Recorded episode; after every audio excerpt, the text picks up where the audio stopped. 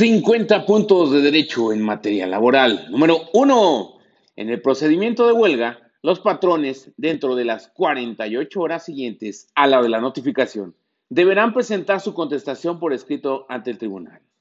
Dos, de conformidad con los artículos transitorios del decreto de reforma a la Ley Federal de Trabajo, los estatutos sindicales deberán ser adecuados para incluir el procedimiento de consulta para la elección de los dirigentes sindicales mediante el logro, mediante el voto personal, libre, secreto y directo que señala la ley federal del trabajo.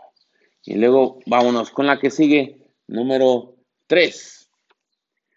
Es falso que en los procedimientos que establezca la legislación secundaria para asegurar la libertad de negociación colectiva y los legítimos intereses de trabajadores y patrones deberán garantizar, entre otros, los principios de representatividad de las organizaciones sociales. En realidad, hace alusión a la representatividad de las organizaciones sindicales y por eso en este caso es falso.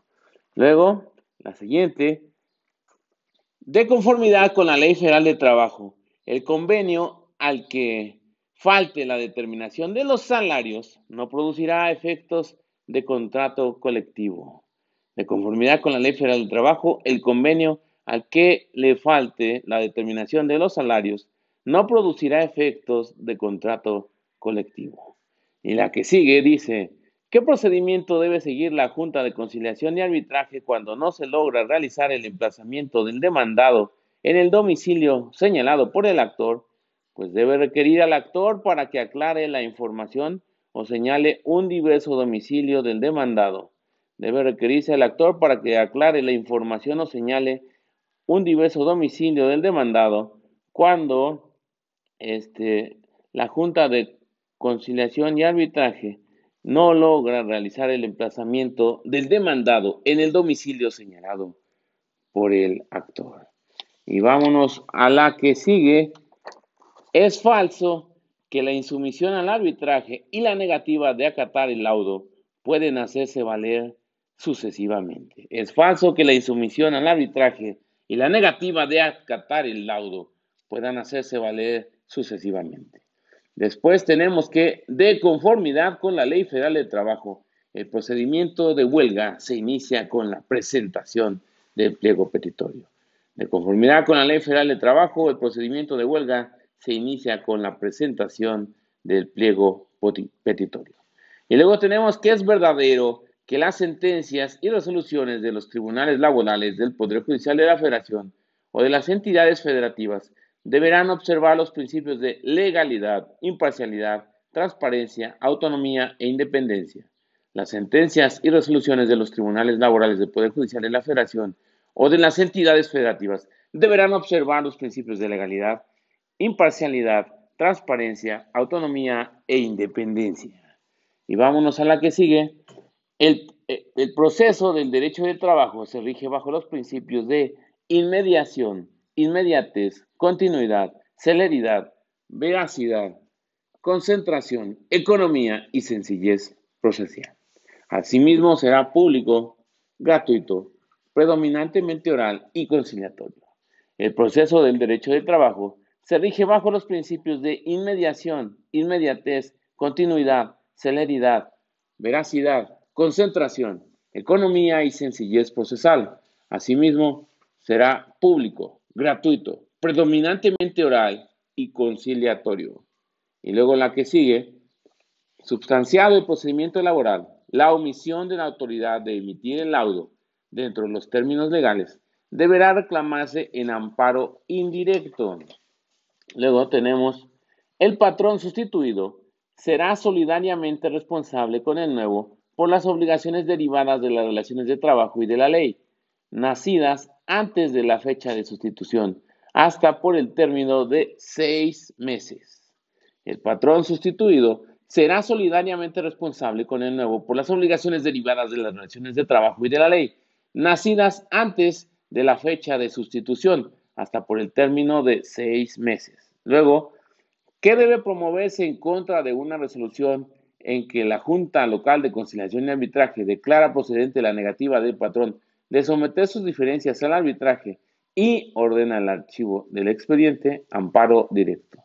Amparo directo debe promoverse en contra de una resolución en que la Junta Local de Conciliación y Arbitraje declara procedente la negativa del patrón de someter sus diferencias al arbitraje y ordena el archivo del expediente. Y luego tenemos, ¿cuál es el plazo previsto en la legislación para realizar el emplazamiento a huelga? 48 horas. 48 horas es el plazo previsto en la legislación para realizar el emplazamiento a huelga. Y luego la que sigue, por regla general, a los estados les toca la aplicación de la legislación laboral, salvo las facultades que expresamente les sean señaladas a la federación por vía de excepción. Entonces, tenemos que, de acuerdo al artículo 527 y 528 de la Ley Federal del Trabajo, por regla general, a los estados les toca la aplicación de la legislación laboral, salvo las facultades que expresamente les sean señaladas a la federación por vía de excepción. Y la que sigue dice, es falso que la legislación laboral obliga al actuario que realiza la primera notificación personal al demandado a que se identifique plenamente ante este último. Es falso que la legislación laboral obliga al actuario que realiza la primera notificación personal al demandado a que se identifique plenamente ante este último. Y luego la que sigue dice, en el orden federal, la función conciliadora estará a cargo de un organismo autónomo. En el orden federal, la función conciliadora estará a cargo de un organismo autónomo. Y la que sigue dice, en contra de la interlocutoria que resuelve el acuerdo que desecha el incidente de liquidación, procede el juicio de amparo indirecto. En contra de la interlocutoria que resuelve el acuerdo que desecha el incidente de liquidación, procede el juicio de amparo indirecto. Y luego dice, los asuntos que estuvieren en trámite al momento de iniciar sus funciones los tribunales laborales serán resueltos de conformidad con las, disposiciones aplicables al momento de su inicio. Los anuncios que estuvieran en trámite al momento de iniciar sus funciones los tribunales laborales serán resueltos de conformidad con las disposiciones aplicables al momento de su inicio. Y luego tenemos que los trabajadores de confianza no pueden participar en un movimiento de huelga ni ejercer el derecho relativo porque representan los intereses del patrón, quien detenta el capital en las relaciones de trabajo. Los trabajadores de confianza no pueden participar en un movimiento de huelga ni ejercer el derecho relativo porque representan los intereses del patrón, quien detenta el capital en las relaciones de trabajo. Y luego continuamos nuestro ejercicio de hoy diciendo que tratándose de conflictos competenciales en materia laboral, cuando la autoridad involucrada declina de oficio la competencia en favor del órgano jurisdiccional que estima competente, debe de remitir de inmediato el expediente a este último, el que al recibirlo, si así lo considera, se declarará a su vez incompetente, remitiendo los autos a la autoridad que deba dirimir el conflicto competencial. Tratándose de conflictos competenciales en materia laboral, cuando la autoridad involucrada declina de oficio la competencia en favor del órgano jurisdiccional que estima competente, debe remitir de inmediato el expediente a este último, el que al recibirlo, si así lo considera, se declarará a su vez incompetente remitiendo los autos a la autoridad que deba dirimir el conflicto competencial. Y luego tenemos nuestro siguiente punto que dice lo siguiente. En el marco de la reforma de justicia laboral, los integrantes de los tribunales laborales del Poder Judicial de la Federación o de las entidades federativas deberán contar con capacidad y experiencia en, la materia referida. En el marco de la reforma en justicia laboral, los integrantes de los tribunales laborales del Poder Judicial de la Federación o de las entidades federativas deben contar con capacidad y experiencia en la materia referida. Y luego continuamos con nuestro siguiente punto que dice, en el procedimiento laboral, de acuerdo el acuerdo que ordena dar vista a las partes por el término de tres días, con la certificación de que ya no quedan pruebas pendientes por desahogar, bajo el apercibimiento de que transcurrido el plazo sin manifestación alguna y hubiere pruebas pendientes, se les tendrá por desistidos de las mismas. Deberá notificarse personalmente. Deberá notificarse personalmente en el procedimiento laboral el acuerdo que ordena dar vista a las partes por el término de tres días con la certificación de que ya no quedan pruebas pendientes por desahogar y el apercibimiento de que transcurrido el plazo sin manifestación alguna y hubiera pruebas pendientes, se les tendrá por desistidos de las mismas. Y luego la que sigue es del siguiente tenor literal.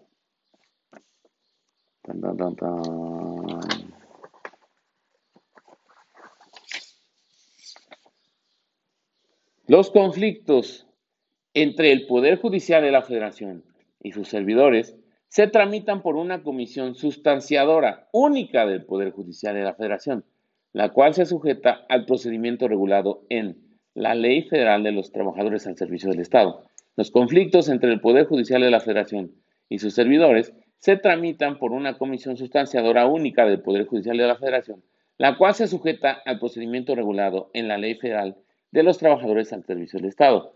Y luego tenemos que es falso que debe darse por concluido el procedimiento de huelga para celebrar el contrato colectivo cuando se constate la existencia de un pacto colectivo celebrado con el patrón depositado con posterioridad al emplazamiento a huelga.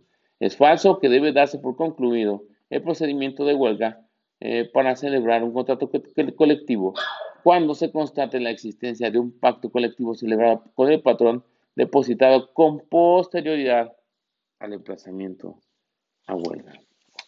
Y luego tenemos que el registro de un sindicato otorgado produce efectos ante todas las autoridades del país.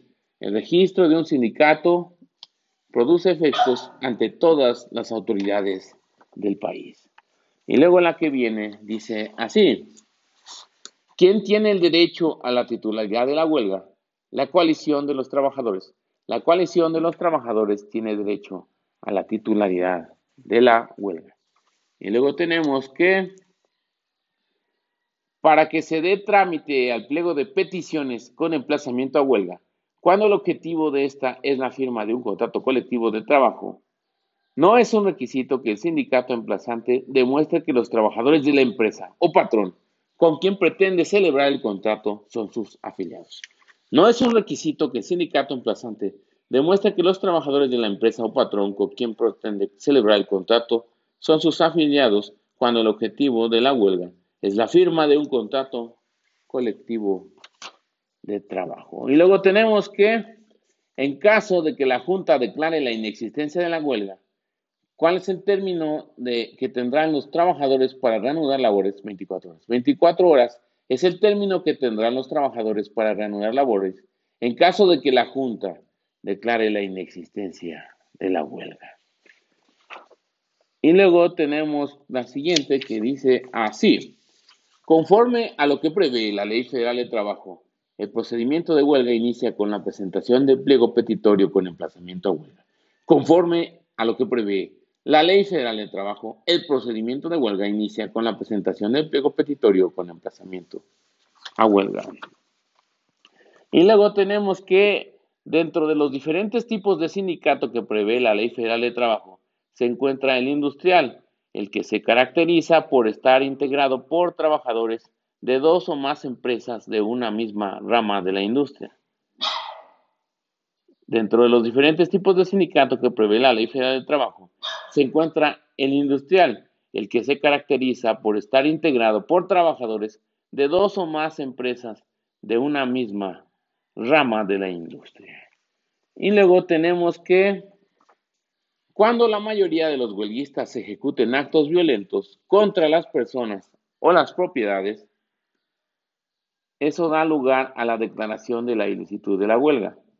Da lugar a la declaración de ilicitud de la huelga cuando la mayoría de los huelguistas ejecuten actos violentos contra las personas o las propiedades.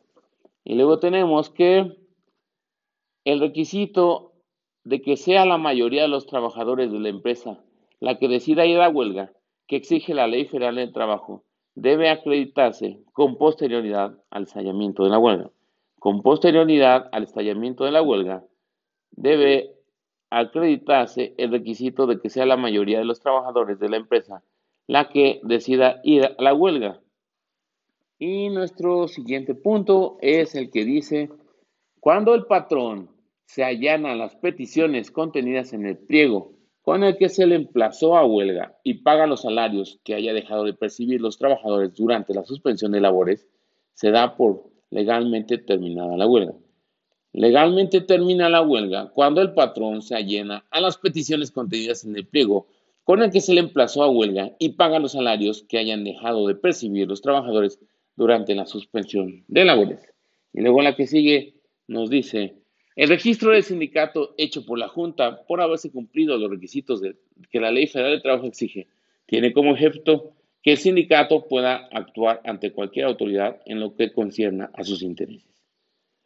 Que el sindicato pueda actuar ante cualquier autoridad en lo que concierna a sus intereses es el efecto del registro del sindicato por haberse cumplido con los requisitos de la Ley Federal del Trabajo.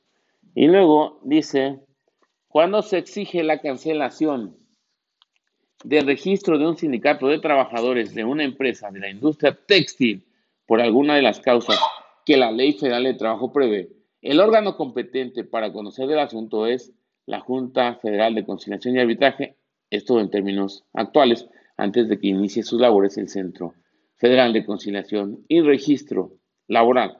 Entonces, antes de que inicie labores el Centro Federal de Conciliación y Registro Laboral, cuando se exige la cancelación del registro de un sindicato de trabajadores de una empresa de la industria textil, por alguna de las causas que la Ley Federal de Trabajo prevé, el órgano competente para conocer del asunto es la Junta Federal de Conciliación y Arbitraje.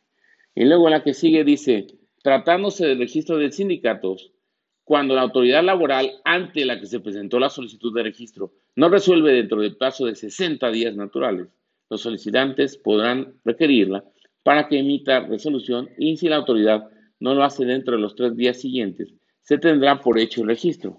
En términos de la Ley Federal de Trabajo actual y antes de que empiece en funciones el Centro Federal de Conciliación y Registro Laboral, tratándose del registro de sindicatos cuando la autoridad laboral ante la que se presentó la solicitud de registro no resuelve dentro del plazo de 60 días naturales, los solicitantes podrán requerirla para que emita resolución y si la autoridad no lo hace dentro de los tres días siguientes, se tendrá por hecho el registro. Y ya nada más acotar que en términos de la ley actual, eso sucede en el plazo de 20 días. 20 días en la ley actual, 60 en la ley anterior y eso está en, en vigor hasta que entre en funcionamiento el Centro Federal de Conciliación y Registro Laboral. Luego dice la incomparecencia de los trabajadores a la audiencia de conciliación a que debe citar la, eh, dentro del procedimiento de huelga origina que no empiece a transcurrir el plazo para la suspensión de labores.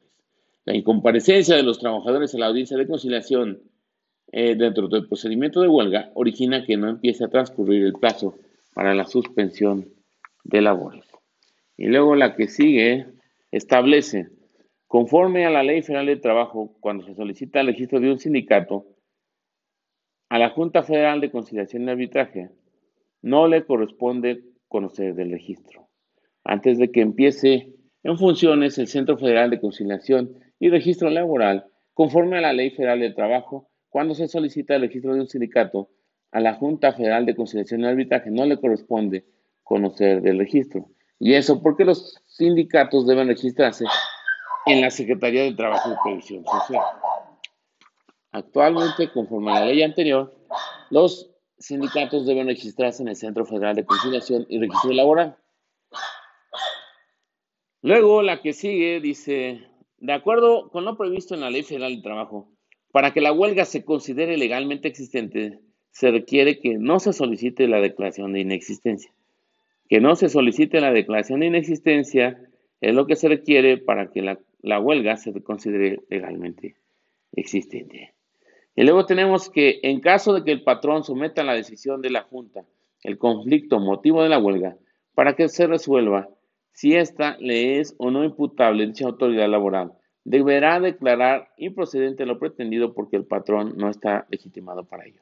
En caso de que el patrón someta a la decisión de la Junta el conflicto motivo de la huelga para que se resuelva si ésta le es o no imputable, dicha autoridad laboral debe declarar improcedente lo pretendido porque el patrón no está legitimado para ello. Y luego tenemos que cuando el escrito que contiene el pliego de peticiones con emplazamiento a huelga no satisface los requisitos que establece la Ley Federal de Trabajo, eh, debe determinarse no dar trámite a dicho escrito. Cuando el escrito que contiene el pliego de peticiones con emplazamiento a huelga no satisface los requisitos que establece la Ley Federal de Trabajo, debe determinarse no darse trámite a dicho escrito. Y luego dice la que sigue. Cuando se solicita la declaración de inexistencia legal de la huelga, se ofrece la prueba de recuento para demostrar que no es la mayoría de los trabajadores la que ha decidido ir a la huelga. Y, en la, y la Junta señala día y hora para recibir dicha prueba. Y luego dice que solo tienen ese derecho los trabajadores que concurran al desahogo de la prueba. Solo tienen derecho eh, los trabajadores que concurran al desahogo de la prueba cuando se solicita la declaración de inexistencia legal de la huelga y se ofrece la prueba de recuento para demostrar que no es la mayoría de los trabajadores a la que, la que ha decidido ir a huelga. Y luego tenemos la que sigue. De acuerdo con la Ley Federal de Trabajo, cuando se solicita la toma de nota de la directiva de un sindicato de trabajadores a la Junta Local de Conciliación y Arbitraje, y esta le otorga para, por considerar que se cumplieron los requisitos legales, dicho otorgamiento produce efectos en toda la República Mexicana. Actualmente, recordemos que a partir de la entrada en vigor o en funcionamiento, mejor dicho, de los Centros Federal de Conciliación y Registro Laboral, pues ya no existe la toma de nota, ¿verdad? Pero antes, eso hacía que produjera efectos el registro ante toda la República Mexicana. Y luego la que sigue dice, la empresa X, cuyo giro comercial consiste en la compra y venta de vehículos seminuevos de uso particular, cuenta con cuatro establecimientos de 50 empleados cada uno. El 19 de octubre de 2017, los empleados del establecimiento 1 emitieron pliego de, posiciones, de peticiones a su patrón en el que, entre otros, formularon sus peticiones y anunciaron el propósito de ir a huelga si no se satisfacían dichas peticiones, notificando legalmente al patrón el mismo día. En ese supuesto, indiquen la fecha mínima que debieron señalar los trabajadores por la suspensión de labores. En este caso, pues son seis días y en ese supuesto en específico sería, eh, tomando en cuenta la fecha del 19 de octubre, pues el 25 de octubre. Seis días del 19 al 25. Y luego dice nuestro siguiente punto. Lea con atención el siguiente planteamiento y seleccione la opción que conteste correctamente la pregunta. El 23 de enero de 2017, Julián, Francisco y Eduardo, empresarios de la industria de la construcción, decidieron formar un sindicato de patrones, por lo que presentaron su solicitud de registro ante la autoridad competente. El 7 de abril siguiente, ante la falta de respuesta de la autoridad, los empresarios le requirieron para que dictara resolución. No obstante, la autoridad fue omisa en emitir resolución dentro del plazo legal. En ese supuesto, ante la falta de resolución por parte de la autoridad respecto de la solicitud de registro sindical, ¿qué sucede con la solicitud? Se tendrá por hecho el registro del sindicato y la autoridad deberá emitir la constancia respectiva. ¿Por qué? Porque ahí, ante la falta de respuesta, los empresarios la requirieron para que dictara resolución y no obstante eso no lo hizo, entonces se tendrá por hecho el registro del sindicato y la autoridad deberán remitir la constancia respectiva. Y luego, nuestro siguiente punto dice, la Junta de Conciliación y Arbitraje declaró ilícita la huelga de la empresa X, pues la mayoría de los integrantes del sindicato huelguista ejecutaron actos violentos porque rompieron los vidrios del edificio de la empresa y rayaron las paredes perimetrales del inmueble. En ese supuesto y de conformidad con la Ley Federal de Trabajo, al haberse declarado ilícita la huelga, ¿cuál es la consecuencia para los huelguistas? Se debe dar por terminada la relación de trabajo. Entonces, se debe dar por terminada la relación de trabajo cuando se declaró ilícita la huelga. Esa es la consecuencia para los huelguistas. Y luego la que sigue dice, Heriberto es curador de arte de un prestigiado museo y pretende formar un sindicato con los curadores de los otros 40 museos que existen en la ciudad, propiedad de diversas sociedades civiles. ¿Qué tipo de sindicato podrían firmar? Pues un sindicato gremial. Un sindicato gremial podrían formar en el caso de que un curador de arte de un museo eh, formara un sindicato con otros curadores de los diversos museos que existen en la ciudad. Y luego tenemos que una patrona de una empresa X fue legalmente emplazada a huelga el 27 de noviembre de 2017 a las 10.30 horas. De conformidad con la Ley Federal del Trabajo, ¿en qué momento vence el plazo para que dé contestación? Como son 48 horas, y eso fue el 27 de noviembre de 2017, entonces el plazo vence el 29 de noviembre, porque para la contestación son 48 horas tratándose del emplazamiento de huelga. Y luego, nuestro siguiente punto, pues dice así, un empleado X en una ensambladora de autos, junto, trabaja con 50 personas más, platica con dichas personas y les propone que formen un sindicato en defensa de sus intereses y mejoras laborales. ¿Qué tipo de sindicato podrían formar? Un sindicato de empresa. Un sindicato de empresa podrían formar cuando 50 personas trabajan en un lugar y se propone formar un sindicato. Un sindicato de empresa. Y por último tenemos que Julio es empleado de una empresa X con un horario de trabajo de las 8 a las 16 horas de lunes a viernes. Junto con algunos de sus compañeros, iniciaron procedimiento de huelga. Por resolución de 20 de octubre de 2017, se declaró inexistente el estado de huelga, apercibiendo a los trabajadores que de no acatar la resolución quedaría terminada la relación de trabajo. La resolución fue legalmente notificada a la coalición de trabajadores el 20 de octubre de 2017 a las 18.30 horas. ¿En qué momento debe reanudar labores para que no se dé por terminada su relación de trabajo con la empresa X? Pues el lunes 23 de octubre de 2017 a las 8 horas. ¿Y eso por qué? Ah, pues muy fácil, porque se cuentan con 24 horas para que los trabajadores reanuden sus labores cuando se declara la inexistencia legal del estado de huelga.